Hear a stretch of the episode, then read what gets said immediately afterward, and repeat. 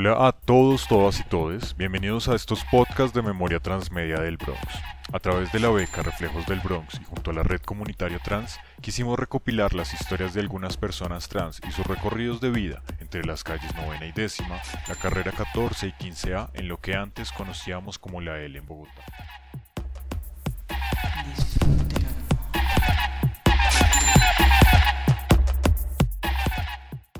¿Qué sueña para el Bronx? ¿Qué quisiera ver ahí más adelante? Empecemos por Daniel.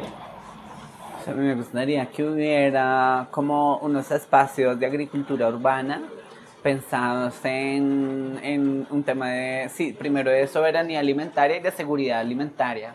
Me imaginaba, hablemos me imaginaba, sí, como un espacio en el que se pueda producir comida eh, que luego pueda ser brindada a las mismas personas desplazadas, habitantes de la calle, usuarios de droga, que mantienen en el mismo sector. Me parece que tiene todo el sentido del mundo poder organizarse desde lo comunitario, desde lo colectivo, la tierra también como un tema de sanación, ¿no? de apropiación sobre la tierra. Siento que en general como sociedad nos han pues como desligado de esa, de esa conexión con la tierra, de sembrar la comida. Tú te comes la comida, pero tú no sabes cómo llega a la mesa.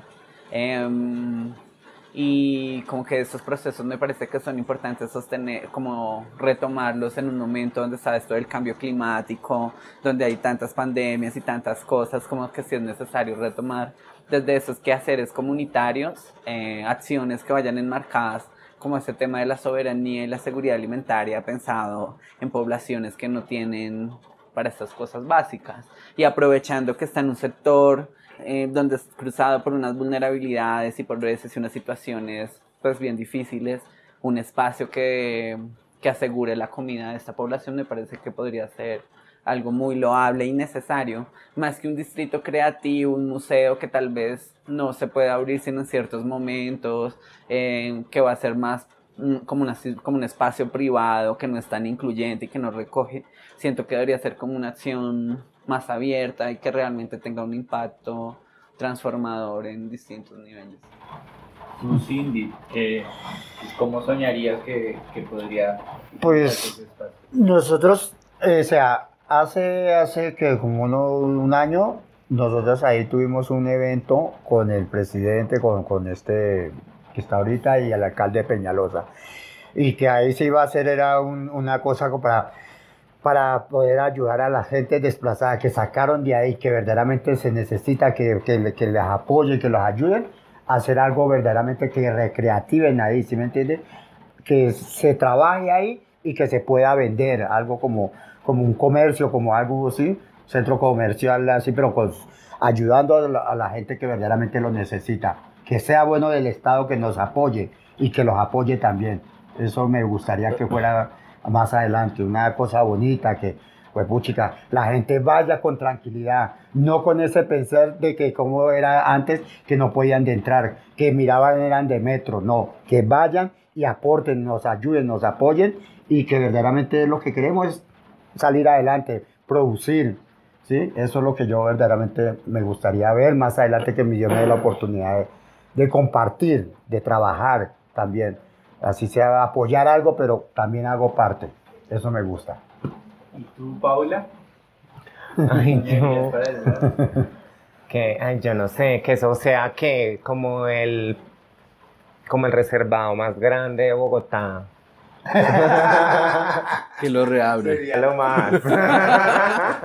que lo reabran con nuevas instalaciones. Transvetísimas. No, mentiras, no, por molestar. más fancy. Eh, a mí me gustaría que mm, allá se construyera algo donde ayudaran cada una de las poblaciones de las que pasamos por allá.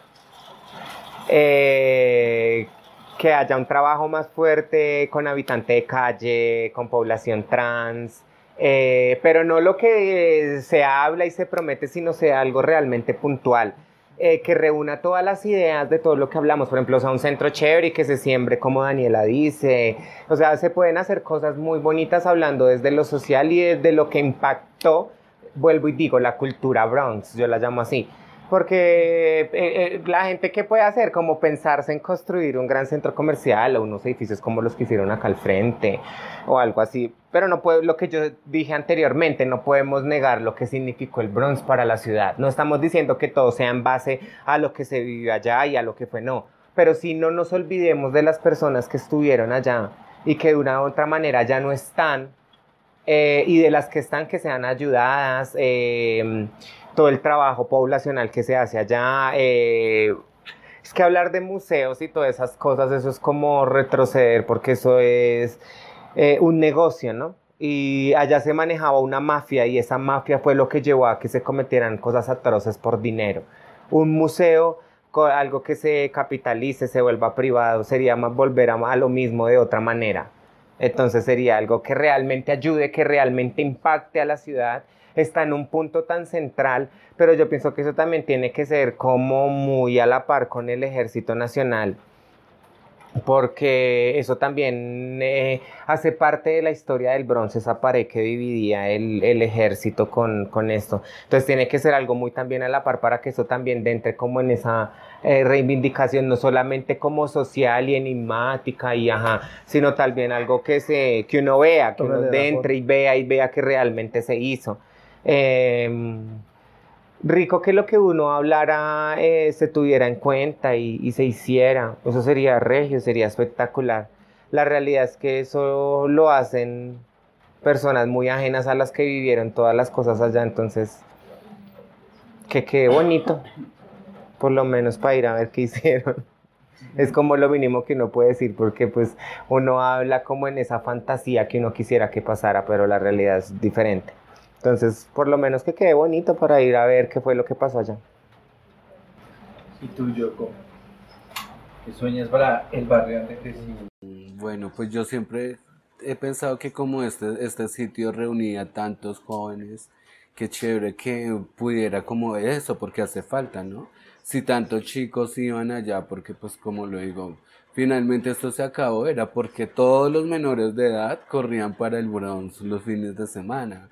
Entonces, qué chévere tener un espacio donde se puedan encontrar todas estas juventudes en algo productivo. Y, y, para mí sería como de pronto un centro artístico así muy interactivo, que tenga salones de baile, que tenga una concha acústica, que tengan espacios para grafitear, que tengan salones para estudiar teatro, Sí, y algo que fuera gratuito, que todos estos jóvenes pudieran volver al Bronx y volver a parchar allá, rapeando, con una concha acústica así divina en un concierto, con otros allá grafiteando, con otros allá bailando.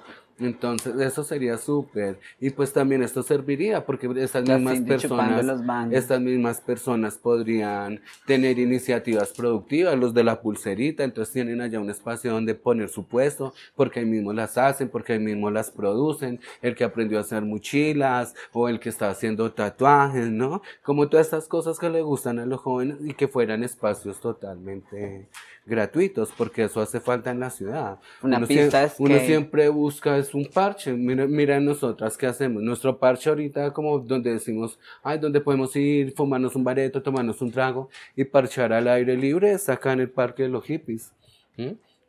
Y eso es como el espacio más cultural que tenemos como las trans ahorita o de resto pues ir a la red, que allá pues están eh, haciendo películas o se está haciendo fotografías, se está modelando, se está cantando, estamos arepeando, estamos bebiendo, fumando, ¿sí? Como esos espacios seguros, pero que tenga esa, esa interactividad, que es como, bueno, estoy acá fumando, parchando, pero estoy haciendo también algo positivo, porque pues estoy en un taller de danza, estoy en un taller de teatro, o estoy diseñando algo, o estoy modelando modelando o estoy pintando, ¿no? Entonces creo que darle más arte y arte gratuita a Bogotá sería súper lindo y más en este espacio, ¿no? Porque pues son cientos de metros los que se prestan ahí para poder hacer esto.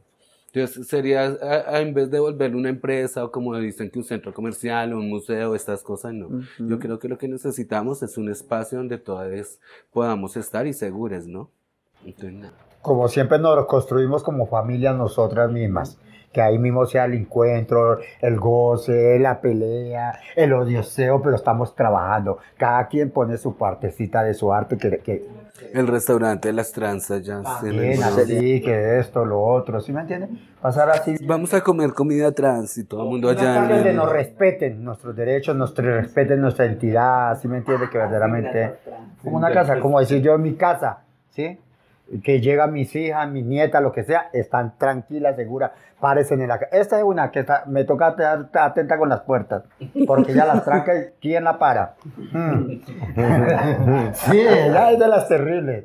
Al otro día es que me toca estar recogiendo condones. y después dice que hace días que no tira. Bueno, muchísimas gracias por esta conversación.